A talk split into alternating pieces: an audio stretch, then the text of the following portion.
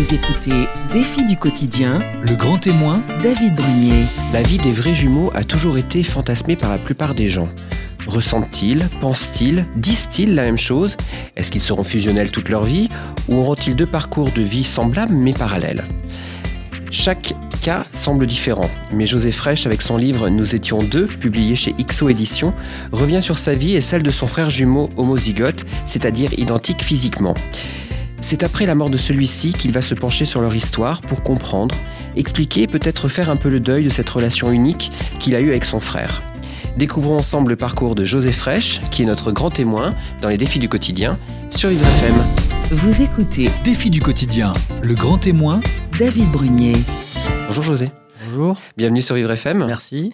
Alors, on- vous nous faites part dans votre livre de, de votre histoire, et ainsi que celle de votre frère en particulier. Oui. Euh, la première question que je vais vous poser, c'est pourquoi avoir euh, eu envie d'écrire euh, ce livre? Pour savoir qui j'étais, en fait.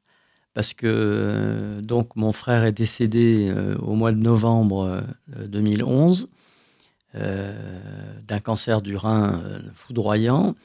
Et donc je me suis retrouvé seul, hein, puisque j'avais toujours vécu, pas totalement, hein, mais Ouais. J'avais en tout cas commencé les premiers jours de mon existence avec mon frère jumeau. Ensuite, évidemment, comme tous les jumeaux, à un moment donné, les itinéraires se séparent. hein. Euh, on fait des études qui ne sont pas forcément Mm. les mêmes, euh, on a des métiers qui ne sont pas forcément les mêmes, même si dans notre cas, on a parfois eu des fonctions qui sont quand même euh, assez similaires et il y a eu une sorte d'entrecroisement Oui. de nos itinéraires. Bon, ensuite, on se marie, on fonde une famille. Euh, on peut également partir vivre dans un autre pays. Donc, la vie fait que le- la gémellité continue, mais l'itinéraire des jumeaux, lui, diverge. Bon. Et puis, à un moment donné, euh, bon, moi, c'est ce que j'ai vécu. Il y en a un qui part, qui part définitivement. Évidemment, c'est une euh, rupture et un choc terrible pour celui qui reste. Ouais. Parce qu'à ce moment-là, on se rend compte de tout ce qu'on était ensemble et de ce qu'on n'a plus. Hein, un petit peu comme euh, quand on marche avec les deux jambes et puis on a un accident de voiture et puis euh, on est amputé d'une jambe. Et bon, j'imagine que les, les personnes à qui ça arrive euh, comprennent ce que je dis. Il faut apprendre à marcher avec une seule jambe. Ouais. Et donc, euh, j'ai mis du temps à me décider à écrire le livre. Pour moi, ça a été une sorte de retour sur moi-même, une, une- une thérapie, et essayer de comprendre comment euh, j'avais euh, vécu avec mon frère, quels avaient été nos, nos rapports, euh, des rapports de proximité, des rapports fusionnels, des rapports aussi de concurrence, d'admiration mutuelle. Euh, et, pour moi, c'était important, si vous voulez, de, de- comprendre à quel point ma vie avait été finalement structurée autour de cette gémellité. Et je suis persuadé que si j'avais pas eu de jumeaux, j'aurais eu une vie totalement différente de celle que j'ai eue. Et donc, c'est un peu pour faire ce point-là, et, et également pour euh, peut-être euh, témoigner du fait qu'on se remet d'une euh, catastrophe aussi importante. hein. Je- je- je- Il y a beaucoup de jumeaux, évidemment, qui, qui- qui ont perdu leur, euh, leur pareil, hein, Ouais. parce qu'on on meurt pas forcément dans un accident d'avion avec son frère jumeau, Ouais. sa sœur jumelle. Et donc, c'était également pour euh, euh, leur expliquer comment moi, j'avais vécu cette, ce- cette terrible euh, chose Ouais. et la disparition du pareil, et que finalement, on arrive à trouver un chemin pour continuer la route seul. Et bien entendu, je ne suis pas le seul, Oui. ni le premier jumeau à qui ça arrive. Et c'est également pour rendre hommage à, à tous mes, mes confrères de la gémellité que j'ai écrit ce texte, ce récit de, de, de ma vie avec mon frère Jean-Benoît, et ensuite de la façon dont j'ai essayé de, de, de surmonter ce- ce- ce- ce- cette- sa disparition et, et dont je continue aujourd'hui. euh, bah, je continue mon chemin tout seul. Ouais. Alors on va justement reprendre euh, depuis le début, parce que tout commence évidemment à la naissance, parce que c'est un, un événement. Euh, vous, naissez, euh, vous naissez tous les deux, et là, dès le début, on sent quand même que vous êtes un peu bénis des dieux, comme on dit, par vos, vos parents. C'est un peu un trésor, un cadeau, un trésor vivant, c'est ça? Oui, parce que bon, les jumeaux, ça a quelque chose de, de mystérieux. hein. D'abord de rare, Mhm. hein, puisqu'il y a quand même euh, un pour mille des naissances. Alors, on va peut-être préciser que euh, il y a, là, c'est vous êtes des jumeaux homozygotes, Oui. c'est-à-dire que vous êtes Issus euh, du, même œuf. Voilà. On a donc le même ADN. hein. Oui. On est vraiment, euh, à un moment donné, l'œuf s'est dédoublé. Oui. Pour des raisons d'ailleurs que la médecine n'a pas encore, la science n'a pas encore élucidé. Mais euh, là où il devait y avoir un seul œuf, il y en a deux. Et donc qui se développent euh, au, en- au même rythme et selon les mêmes modalités. Et donc il y a deux personnes qui sont euh, sur le plan euh, ouais. de l'ADN et des chromosomes parfaitement identiques lorsqu'elles euh, arrivent au monde. Ouais. Bon. Et, et donc, effectivement, on, on- on vit, au début, on, on- on est ensemble. On est bon, dans le même berceau en général, même si nous, nos parents nous mettaient tête bêche. À l'époque, il y avait moins de naissances gémellaires qu'aujourd'hui, Mhm. parce qu'aujourd'hui, avec la procréation assistée, il y a plus de naissances gémellaires qu'il y en avait à l'époque où nous sommes nés, en 1950. Et donc, pour nos parents, en plus, à l'époque, il n'y avait pas d'échographie, donc notre maman a appris très tard qu'elle attendait des jumeaux. Et donc, ça a été un événement tout à fait extraordinaire. Et nos parents ont toujours considéré, ils ne ont pas forcément rendu service à leurs enfants, mais on peut pas, euh, peut pas reprocher à la limite à, des parents de, de- mettre leurs enfants trop sur un piédestal ou de les, de les aduler trop ou de leur prêter des vertus qu'ils n'ont pas forcément et une grandeur qu'ils n'auront peut-être pas non plus. Mais en tout cas, nous avons été considérés effectivement comme des êtres assez exceptionnels. Euh, bon, nous étions évidemment deux, deux petits garçons très mignons, euh, bon, qu'on était toujours très bien habillés ensemble. Euh, au jardin d'enfants, quand on est arrivé au jardin d'enfants à l'âge de 3 ans, bah, c'était un peu l'événement parce qu'il y avait les deux petits jumeaux qui arrivaient là-dedans, il n'y en avait pas d'autres. Ouais. Donc il y avait comme ça tout un contexte qui a fait que nous avons, été- nous avons vécu un peu comme des exceptions. Ouais. Et, et effectivement, peut-être aussi comme si nous étions des êtres exceptionnels, alors qu'en fait, tout être est exceptionnel. Oui. Euh, voilà. C'est étiez. Mais, mais cela dit, nous avions peut-être conscience d'être des êtres exceptionnels parce que le regard de- que nos parents portaient sur nous était ce type de regard. D'ailleurs, euh, en, en parlant de vos parents, c'est vrai que vous aviez eu des relations aussi euh, euh, différentes vis-à-vis d'eux. Notamment, vous vous êtes considéré, vous vous considérez comme étant notamment le préféré, ce qui c'est assez rare de dire ça, de, de, de votre maman. Oui. Euh, alors ça, si vous voulez, il y a un grand psychoclinicien français qui s'appelle René Zazo, qui a fait un livre, euh, des travaux euh, qui, sont- qui font autorité dans le domaine de la gémellité, qui a fait sa thèse sur des jumeaux dans les années 1960 et qui ensuite a, publié dans les années 1980 un livre qui a eu un très grand retentissement dans la collection Laurence Pernoud, qui est une collection connue hein, chez les, les- pour la psychologie. Oui. Euh, et qui était, le titre, c'était Le paradoxe des jumeaux. Et d'après René Zazo, il y a euh, toujours, euh, chaque parent choisit son jumeau dans un, dans un- quand il y a des jumeaux. Bon. Et nous, nous n'avons pas, en tout cas pour ce qui me concerne, je n'ai pas eu cette, cette vision du choix. Mais par contre, je me suis toujours dit que j'étais le préféré de ma mère, Oui. Euh, bien qu'elle ne l'ait jamais verbalisé. Euh, mais j'estime qu'elle m'en a donné des preuves. Mhm. Et en tout cas, moi, j'ai toujours eu vis-à-vis d'elle un attachement euh, tout à fait euh, particulier. D'ailleurs, j'écris dans mon, dans mon récit que j'ai, je me suis retrouvé dans le, le- le roman de Romain Gary, qui s'appelle La promesse de l'aube, où euh, justement euh, Gary explique comment c'est par le regard de sa mère et le regard qu'il portait sur sa mère qu'il est devenu l'être assez exceptionnel, il faut bien le dire, qu'il a été, c'est-à-dire un grand écrivain, bien sûr, mais également un grand résistant, compagnon de la libération, un diplomate, quelqu'un qui a risqué sa peau euh, comme aviateur. Parce qu'il a eu cette chance que j'estime également avoir eue, qui est la promesse de l'aube. Ouais.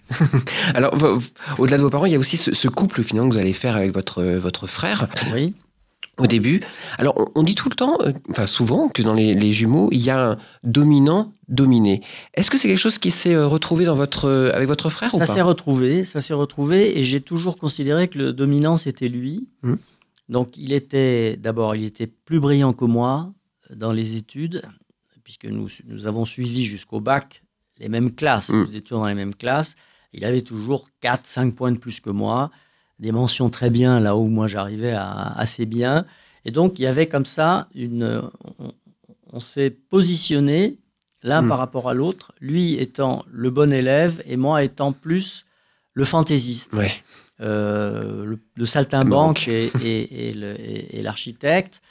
Euh, et lui étant l'architecte et moi le saltimbanque. Et donc il y a eu, il y a eu cette, euh, en tout cas ce ressenti de ma part qu'il était le, jumeau dominant, que c'est lui qui me donnait des conseils, qui me disait ça il faut le faire ou ça il faut pas le faire.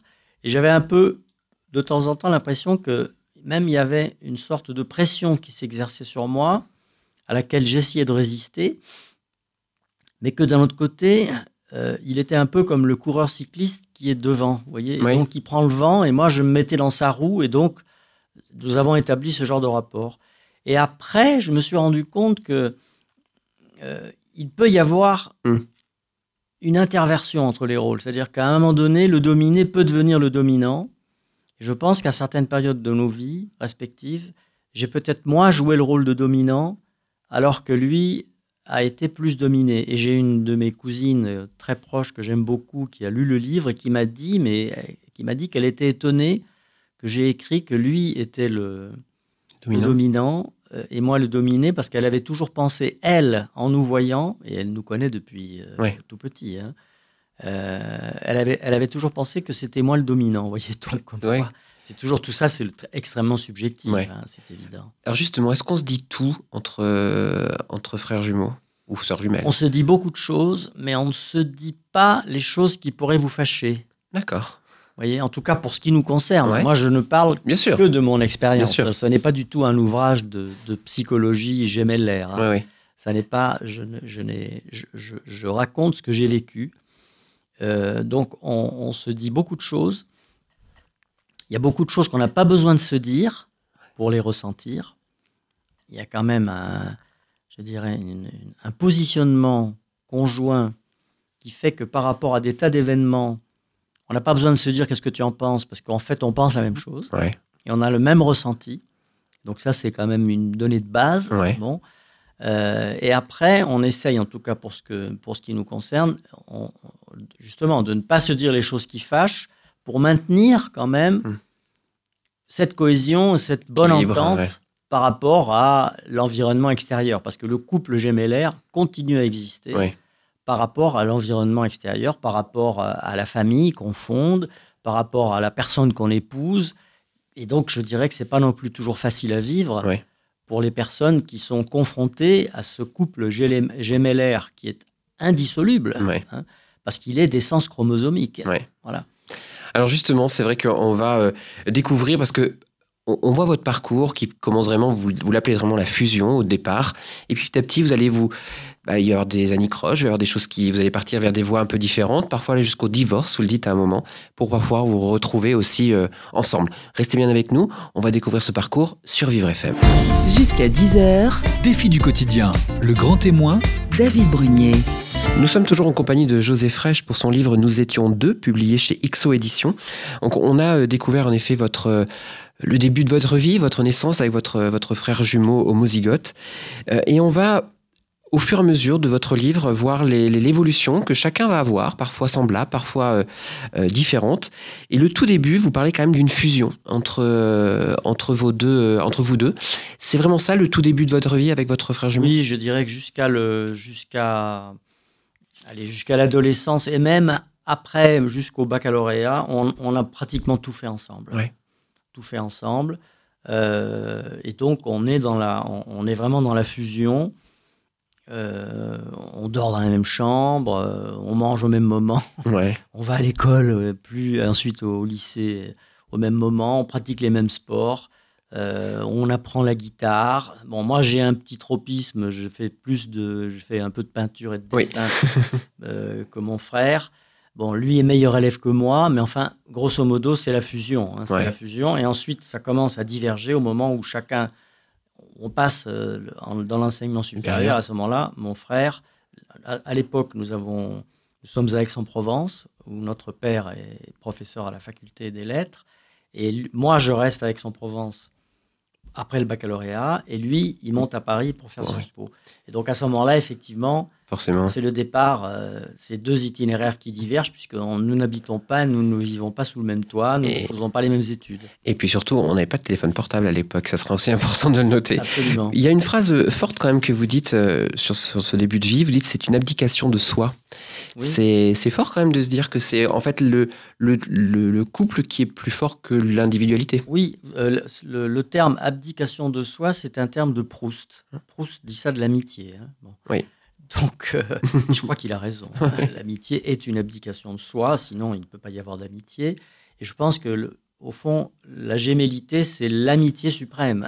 C'est-à-dire, euh, à la limite, on n'a pas le choix de ne pas être amis, parce que sinon on va trop souffrir. Ouais. Et donc, il y a une abdication de soi. Euh, Il y a le fait qu'il y a des jours où, où- où on envie les sans pareils, ceux qui sont Oui, les pas fameux. de jumeaux, les fameux sans pareils, Ouais. l'expression de, de Michel Tournier dans, les, dans les météores. On- donc, à la fois, on envie les sans pareils, sans savoir ce qu'ils peuvent ressentir, puisque soi-même, on, a- on a un pareil. hein, bon. Mais évidemment, on, on regarde toujours dans le jardin du voisin, euh, on a toujours envie de, de- de ce qui se passe dans le jardin du voisin, donc on est tous fait comme ça. Et puis, on tire également quand même énormément de profit de cette euh, gémellité. C'est un refuge. À deux, on est plus fort que tout seul. Euh, et après, effectivement, on est en permanence tiraillé entre la recherche d'une euh, différenciation. Donc, on veut être, euh, on veut être un individu, et on est évidemment un individu, puisque Oui. chacun est un individu, mais néanmoins, on a un pareil. On a un appareil qui, je l'ai déjà dit, est le même sur le plan de l'ADN, mais qui ensuite fait d'autres choses, habite sous d'autres cieux, euh, voit d'autres gens que vous, donc qui est façonné Hmm. par les événements que vous, vous ne vivez pas. Donc à ce moment-là, la statue qui avait été, si j'ose dire, sortie du même moule, elle va être sculptée petit à petit de manière différente. Et c'est cette fameuse euh, fission quelque part qui va arriver euh, entre vous deux quand vous allez vous séparer, puisque l'un va partir, comme vous le disiez, à Paris, Voilà. euh, puisque lui il va rentrer faire des études euh, Sciences Lui, il fait Sciences Po. Et vous vous restez Moi, je à reste Aix-en-Provence. Aix-en-Provence et je fais du chinois et de l'histoire de l'art. C'est ça. Donc pour, euh, et vous restez dans votre esprit. Vous le dites, vous avez quand même un esprit plutôt saltimbanque par Oui, rapport à, votre, à votre frère. Euh, lui, plus, euh, Oui. euh, je dirais, scolaire sur, sur ce qu'il fait. Et là, comment on vit quand euh, toute, sa, enfin, toute son adolescence, on, est, on était avec son jumeau qui était là pour revivre tout ce qu'on a vécu. Euh, du jour au lendemain, ça ne se fait plus. On est triste, on est content. Qu'est-ce qui se passe? On est plutôt triste. Ouais.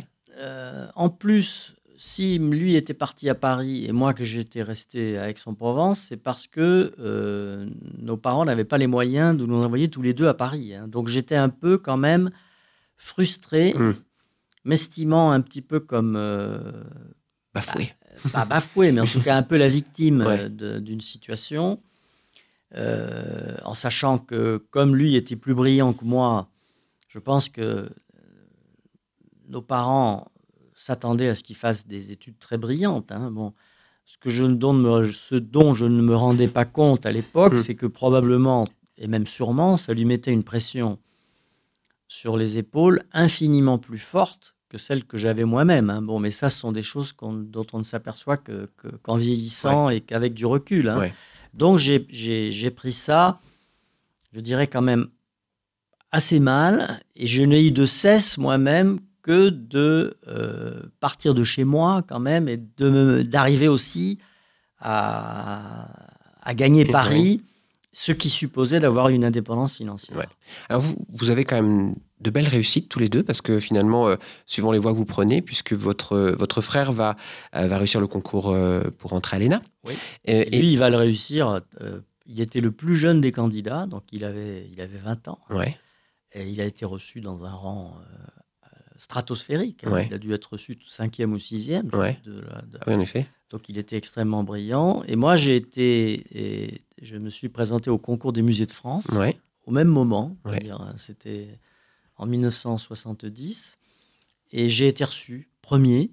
Euh, donc euh, nos parents, ils ont eu euh, du même d'un- d'une pierre deux coups, Oui. un énarque et un conservateur de musée qui avaient chacun 20 ans.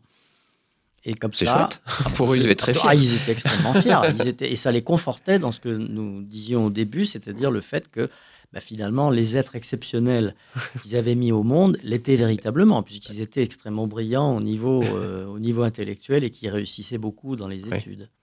Alors justement, c'est le. Il y a quand même, vous, vous mettez quand même une petite, un petit bémol quelque part dans, dans cette réussite, même si euh, aux yeux de tout le monde c'était vraiment une réussite. Vous dites que vouloir accomplir euh, ce que l'autre fait, on a, on a toujours cette envie-là. C'est-à-dire que quand il y en a un qui fait quelque chose, même si on est content, j'imagine que tu étais très content par, par la réussite de votre frère et inversement, mais est-ce qu'on se pose pas la question aussi de se dire ah mais peut-être que moi aussi j'aurais peut-être pu aussi ou j'aurais peut-être dû ou Oui, forcément, mais ça, c'est un peu. Ça, c'est, je dirais que ça, à la limite, ça a été un peu notre problème à nous Mhm. deux. hein. Là, je pense que ça, c'est, peut-être lié un peu à, notre éducation, ou, ou je- ou en tout cas, c'est vrai qu'il y a eu cette. euh, ou tout simplement parce que c'est le cas des autres jumeaux euh, comme nous, hein, des, des vrais jumeaux, euh, il y avait toujours cette volonté, mais pourquoi est-ce que je ferais pas comme lui? Pourquoi est-ce que je est-ce que j'en suis capable? Est-ce que vous voyez un, Ouais. un petit peu un petit peu ce, ce- ce- ce rapport euh, pas de compétition hein, mais en tout cas tiens lui il a fait ça ben, je vais essayer de le faire et puis euh, si je le fais encore mieux que lui bah, tant mieux. tant mieux hein, pour tout le monde Euh, et c'est vrai que ça a un côté puéril et enfantin hein. Ouais. Euh, bon, mais voilà, je pense que le- les jumeaux restent très longtemps, très très longtemps de grands enfants. D'ailleurs, vous, vous avez une phrase qui est assez. euh, vous vous posez la question, en tous les cas, de pourquoi le mimétisme engendre-t-il la rivalité? Est-ce que c'est. Vous avez une réponse aujourd'hui ou c'est juste une. Euh, c'est euh, alors ça, c'est il y a un très grand philosophe français qui s'appelle René Girard hein, qui a écrit des livres, euh, de- des sommes très importantes là-dessus. Je pense que la rivalité mimétique, en tout cas d'après René Girard, et je, et je partage son point de vue, c'est quelque chose que tous les êtres humains ont au très fond de leur, de leur âme. hein. Euh, de leur être. Et donc, euh, c'est quelque chose qui, dans les jumeaux, est encore plus patent, parce qu'ils sont. Le mimétisme, je dirais, ils l'ont par nature. Hein. Ils l'ont par nature. Alors, bon, René Girard développe, euh, ensuite, il développe, il, il lie ça à la théorie du bouc émissaire et au fait que toute société, si elle ne se trouve pas des boucs émissaires, engendre de la violence destructrice à cause justement de ce mimétisme. Bon, c'est disons peut-être une vision un peu pessimiste et un peu radicale des choses, mais c'est vrai que c'est une clé de compréhension de ce qui se passe euh, dans notre monde, hein, que cette, euh, ce désir mimétique euh, qui fait que lorsque quelqu'un a plus que l'autre, ben, on veut en avoir plus. Quand on se ressemble, on veut se différencier. Euh, ou au contraire, quand on est différent, on veut absolument ressembler à l'autre, on veut avoir les, mêmes chaussures de sport, on veut... la mode, elle est un peu basée là-dessus aussi. Donc je dirais c'est quelque chose qui, est, quand même inhérent à l'espèce humaine. hein. Et justement, c'est à travers. euh, alors, moi, c'est avec le recul d'un lecteur sur votre livre. J'ai eu l'impression, quand même, qu'il y a eu cette, euh, une certaine insatisfaction euh, récurrente de, de ce que vivent. Enfin, parfois, on voit qu'il y en a un qui va vivre à l'autre bout du monde pour euh, une période donnée. Euh, on est déchiré parce qu'on n'est pas avec lui, on ne vit pas les mêmes choses que lui. En même temps, on aimerait bien les vivre, mais en même temps, peut-être que celui qui est à l'autre bout du monde aimerait bien, peut-être bien vivre celui qui Ah, est encore sûrement. et, et, et on, a l'impression que c'est c'est une lutte perpétuelle d'insatisfaction, de, de, de chercher la satisfaction qu'on a du mal à trouver. Ah mais oui, mais moi je pense que la gémellité, c'est pas une partie de plaisir. Ouais. hein. C'est pas une partie de plaisir parce que, bon, encore une fois, vous naissez avec un pareil. Bon, vous l'avez pas demandé hein, Ouais. bon, d'avoir un pareil. Euh, ça vous impose quand même un certain nombre de, de- de- de contraintes. Il y a des jumeaux qui s'entendent pas, donc Oui. euh, qui divergent très vite et qui, je les plains beaucoup parce que je pense que c'est quand même très difficile hein, de, de, faire abstraction comme ça d'une de, de son pareil, de, de se fâcher avec lui durablement, de le rayer de la carte, etc. Je pense que c'est ça cause quand même de très grands traumatismes. hein. Euh, donc il faut trouver un accommodement avec euh, entre la gémellité, la ressemblance et la nécessité de la différenciation, euh, la compréhension mutuelle. et, en se disant, mais ça malheureusement on, on ne le sait pas, qu'un jour ou l'autre, il y en a un qui partira. Oui. Et que, et que on part jamais en même temps. hein. C'est c'est exactement ça. Et ça, c'est c'est ce que j'appelle la, la- la tragédie des jumeaux, Ouais. la malédiction des jumeaux. Le René Zazo disait le paradoxe des jumeaux. Moi, je dis le bonheur et la malédiction des jumeaux. Les deux, les deux vont de pair. Euh, Bien, bien sûr. Alors, c'est vrai que là, il va y avoir. euh, vous allez jusqu'au bout, c'est-à-dire que vous allez. euh, ce que vous appelez le divorce chez vous, c'est-à-dire que vous allez aussi vous marier de votre côté, avoir une vraie vie, euh, euh, chacun fonder votre famille de votre côté. Euh, et puis, évidemment, il y a arrivé les événements euh, tragiques qui vont arriver à votre frère et qui vont. euh, on va se poser la question de comment aussi on survit euh, par rapport à ça. Donc, on va en, en parler évidemment. Donc, restez bien avec nous sur Vivre FM. Jusqu'à 10h, Défi du quotidien, le grand témoin, David Brunier. Nous sommes toujours en compagnie de José Fraîche pour son livre Nous étions deux, euh, son récit où il parle de sa vie avec son frère jumeau euh, homozygote. On a vu en fait le, leur parcours de vie avec euh, les, difficultés qu'ils ont rencontrées, les bonheurs évidemment qu'ils avaient être deux. Et puis ça va aller jusqu'au, euh, vous l'appelez le divorce dans votre livre, vous allez avoir chacun votre vie, même si évidemment on se doute bien que vous vous voyez régulièrement et vous parlez régulièrement. Mais vous dites que c'est quand même compliqué de, de créer sa propre vie, euh, sa propre euh, foyer à côté, parce que les réactions peuvent être euh, variées en fonction de bah, avec qui on, on va être. Ah bah oui, bien sûr. Hum. Et bon, quand on, moi, je me suis marié avant mon frère. euh, pour mon frère, ça a été un déchirement. Je pense qu'il aurait voulu, soit il aurait voulu se marier avec, euh, avec ma femme, soit il aurait voulu trouver une femme et qu'on se marie le même jour. Euh, donc pour lui, ça a été un déchirement et je, et je le comprenais que ça soit un déchirement. Je le ressentais, je l'ai ressenti. Euh, bon, et ensuite, bon, bah, il a fait sa vie, il a fait euh, quatre enfants, moi j'en ai fait trois. Euh, donc voilà, hein, on, je dirais, on, on guérit de tout néanmoins. hein. Ouais. Bon, je dois dire que nous avons été extrêmement aidés par le téléphone portable. Parce que le téléphone portable, euh, en tout cas pour nous, on, nous on avait besoin de se parler, hein, plus que de se voir. Donc se, se parler était, était très important. D'ailleurs, tous les, toutes les personnes qui nous connaissaient disaient qu'on avait la même voix, exactement la même voix. Euh, et d'ailleurs, moi, quand je me suis trompé, mon frère étant mort, j'ai fait son numéro de téléphone par erreur. Je suis tombé sur son répondeur, parce que le, son abonnement n'avait pas encore été euh, Résilié, ouais. résilié, et j'ai vraiment cru que c'était que c'était moi. hein, Ouais. qui me- Ça m'a fait un choc. Et, euh, et donc, le téléphone portable, ça nous a beaucoup aidé parce que c'est, ça, ça permet de maintenir le contact tout en, les- tout en faisant des tas de choses différentes. On- on- donc, on peut se parler, on peut s'appeler quand on veut, on peut, on peut se faire part des choses. Et c'est vrai que j'imagine que des jumeaux au siècle dernier qui n'avaient même pas le téléphone fixe, bon, qui avaient la correspondance, hein, bon, c'est vrai. Donc, euh, c'était évidemment. Alors, c'est vrai qu'écrire, c'est un, écrire des lettres, c'est, formidable. hein, mais bon, c'est pas du tout la même chose que de pouvoir se téléphoner Oui. pour. euh, Parler du quotidien. serait-ce que oui, puis c'est pour se dire à la limite euh, trois petits trucs, euh, et puis ensuite on passe à autre chose. Mais comme ça, on a établi une connexion. Mm.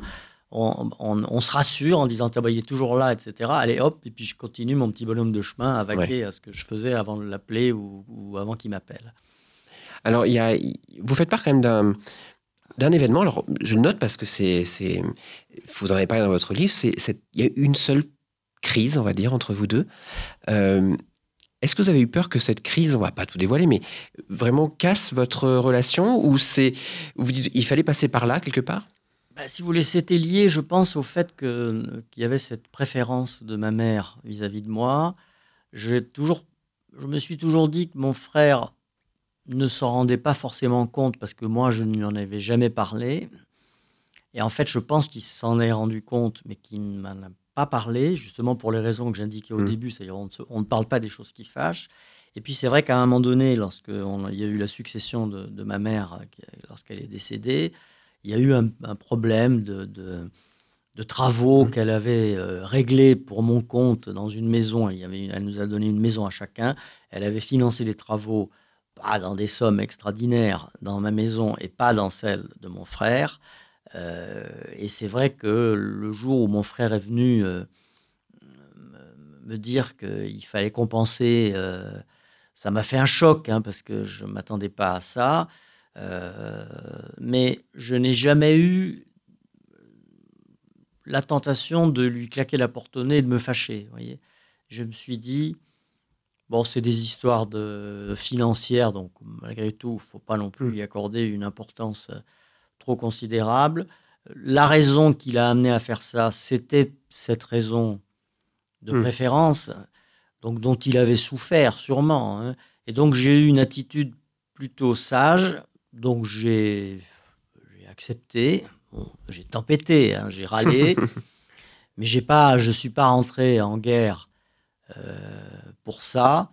Et entre nous, je m'en félicite, hein, parce Ouais. qu'aujourd'hui, j'aurais des remords, Oui. mais considérables par rapport à ce qui est pas- à ce qui s'est passé. hein. D'ailleurs, oui, c'est euh, malheureusement va arriver euh, des premiers signes de maladie que vous, que vous captez un petit peu sans avoir vraiment le, le diagnostic ou la vraie Non. raison. Non, parce que mon frère avait beaucoup de mal à, à se faire diagnostiquer. Il, il, euh, il refusait, il a refusé de voir euh, sa maladie.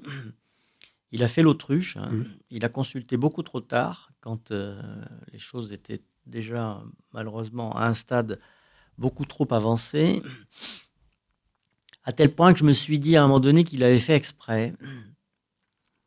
Parce que je, n'arrivais pas à m'expliquer pourquoi quelqu'un d'aussi lucide, d'aussi intelligent, s'agissant de sa santé, or il sentait bien que les choses n'allaient pas. Moi, je voyais quand même qu'il était, qu'il ma- qu'il- qu'il était beaucoup moins en forme, euh, qu'il maigrissait, qu'il y avait une espèce d'abattement. Euh, bon, et que je lui disais de, de- de- que je trouvais ça bizarre, etc. Et au fond, il a laissé les choses. Euh, se- le- il a un peu délaissé sa, sa santé. Et quand euh, il s'est réveillé, entre guillemets, ben, c'était, beaucoup trop tard. hein. Donc le cancer a été diagnostiqué au mois de début septembre euh, 2011 et il est parti le 29 novembre. hein. Donc euh, après une des opérations enfin, bon, d'extraction du rein, de- mais bon, qui n'ont servi à rien parce que c'était déjà, mal- hélas, beaucoup trop tard. Oui, parce que c'est. Et en même temps, vous avez ce, ce passage euh, à Lisbonne, parce que Lisbonne, enfin le Portugal, est, a une place importante euh, Oui. dans, dans votre, dans votre histoire. Euh, vous, avez, vous avez passé un peu de temps euh, ensemble. Oui, parce que si vous voulez, c'était l'été, donc l'été d'avant, l'été 2011. Euh, il n'était pas bien. et puis, ça faisait des, des- des mois qu'il voulait que je vienne à Lisbonne, où il avait, un- il a d'ailleurs, enfin, sa famille a toujours un bel appartement, qui est une ville merveilleuse, hein, Lisbonne. Un bel appartement qui donne sur le Tage, que je ne connaissais pas parce qu'il l'avait acheté il n'y a pas très longtemps. Et donc, il m'a, il m'a, il m'a dit, mais viens, il faut absolument venir, etc. Et j'ai dit oui. Et on a passé une petite semaine absolument merveilleuse euh, là-bas, donc mais vers le 20 août, hein, Oui. c'est-à-dire euh, vraiment à la fin. hein. Et j'avais le, le- le- la certitude que c'était les derniers jours que je passais avec lui. Vous voyez, c'était extrêmement curieux. Ah ouais. Euh, et je me suis pas trompé, mais je garde un, des- un souvenir absolument merveilleux de ces jours euh, au soleil du Portugal. Ouais. Oui. Avec lui. Oui. Et euh, après, lui il va rester un peu plus longtemps. Vous allez rentrer à Paris. Oui. Là, il va y avoir une urgence parce que c'est de- physiquement. de euh, consulter. et c'est là où il, il revient à Paris. On diagnostique son cancer. Et malheureusement, décède le, le mardi euh, 20 novembre 2011. Oui, le 29 novembre. 29 novembre 2011. Et vous dites que c'est un tsunami qui, euh, Oui. qui vous arrive. Oui. Ben oui, parce que bien entendu, on, on le sait. hein. Mm. En plus, ça faisait près de trois semaines qu'il était aux soins intensifs, dans le coma, etc. Donc je m'étais préparé. hein. Bon, la, la seule chose, c'est qu'on ne se prépare pas à ça. Ouais. On ne peut pas se préparer à ça. Et donc, euh, c'est- le coup près qui tombe. Vous voyez, vous Ouais. voyez votre pareil dans un lit, euh, mort, euh, bon, un cadavre. euh, c'est un peu comme si c'était votre propre cadavre Mm. que vous aviez sous les yeux. Donc à ce moment-là, il y a presque un phénomène de dédoublement qui se passe. Et donc, euh, bah, on, est, on, est, on est abasourdi, on est, on, est- on est anéanti. Bon, mais je veux dire, euh, je ne dis que des choses très banales. Ouais, ouais. Mais ça, reste. Malheureusement. hein. Oui, mais ça reste, euh, ça reste une, une relation quand même qui était euh, très euh, unique et particulière que vous Ah entreteniez oui. avec votre frère. Donc, euh, mais et la C'est question. d'autant plus douloureux et, Oui. et- et traumatisant. hein. Et comment on- vous le dites petit à petit, vous, vous avez remonté, vous avez euh, réussi à. On est obligé, hein, de toute façon. Que- quels ont été ces, ces, choses qui vous ont permis justement de, de- de passer ou d'avancer en tous les cas? Bon, il y a déjà, si vous voulez, c'est un peu, c'est de la résilience, hein, Ouais. c'est-à-dire, euh, il faut déjà, il faut se laisser couler euh, jusqu'au fond de la piscine. Il Ouais. ne faut pas résister. Donc, euh, on tombe, on tombe, on tombe. Et puis, à un moment donné, bah, c'est presque comme si on en avait marre de tomber. hein. Bon. Donc, c'est, le phénomène de- du rebond. hein, Mm. Du rebond. Donc, euh, on se dit, mais bon, euh, attends, faut, faut, faut se, faut- bon, bon, allez, il y, a, il y a un phénomène qui se passe et puis on donne un coup de, un coup de talon et puis on, ben, on remonte petit à petit à la surface. On profite euh, de choses dont on profitait pas forcément Mm. avant. On a un autre regard sur les choses. Euh, on pense à lui. Bon, moi j'écris, donc c'est sûr que l'écriture est un, est un, un palliatif euh, je dirais une- une- un remède euh, résilient par excellence. hein, Ouais. Parce que, alors, je ne parle pas de, De celui-ci, mais. celui-ci parce que j'ai- j'ai j'ai- j'ai- j'ai mis un certain temps à me décider à, à l'écrire. Mais les, les- les années qui ont suivi la mort de Jean Benoît, j'ai écrit, j'ai continué à écrire mes, li- mes, mes livres sur la Chine. J'ai écrit un dictionnaire amoureux de la Chine, un gros pavé dans la collection des dictionnaires amoureux chez Plomb que je lui ai dédicacé, il m'a donné un mal de chien. euh, parce que c'était c'était presque un une espèce de sacerdoce que de, que de me mettre à écrire des choses savantes. hein. Moi, je suis plus euh, dans, la, la- euh, dans la fiction pour faire partager plus des enchantements que des connaissances pures. hein. Bon, mais je l'ai fait pour lui. voilà, hein. donc j'ai- deux chiens que, Oui, que j'adore et qui, qui, avec lesquels je, je fais énormément de vélo en écoutant de la radio. Et donc, euh, c'est également une, une, une façon pour moi d'être extrêmement heureux. Voilà, il y a des tas de choses comme ça qui, qui, qui font que, bon, ben voilà, on, bah, on avance, hein, on, on avance. Alors, pas tous les jours euh, avec la même, le même tonus, mais en tout cas, euh, l'important, c'est- c'est De faire un pas. D'avancer et de ne et, et comme on vit quand même au milieu des autres, bah, de, de donner aussi l'image de quelqu'un qui, qui, qui, qui, qui survit bien, qui ne se plaint pas forcément non plus, qui tous les jours, qui ne veut pas euh, de- demander aux autres de porter le fardeau qu'ils portent. Enfin voilà. hein. Ouais. Et ça, je pense que le, le- la vie en société est, fi- est finalement l'une des meilleures façons de, de surmonter les grands malheurs. hein. Ouais. Voilà. Alors, une, une dernière question pour vous. Euh, Est-ce que là, aujourd'hui, avec euh, le recul, euh, on a parlé au début du dominant-dominé. Oui. Euh, Est-ce qu'avec le temps qui passe, vous revenez un petit peu en vous disant que peut-être qu'en effet, c'était peut-être vous le dominant ou peut-être que les choses. Bah oui, c'est peut-être moi le dominant et en tout cas le survivant. Ouais. C'est le, Le survivant. c'est le cas en tous les cas. Merci beaucoup d'être venu nous Merci voir, à vous. José, et on se dit à très bientôt. Au revoir. Merci.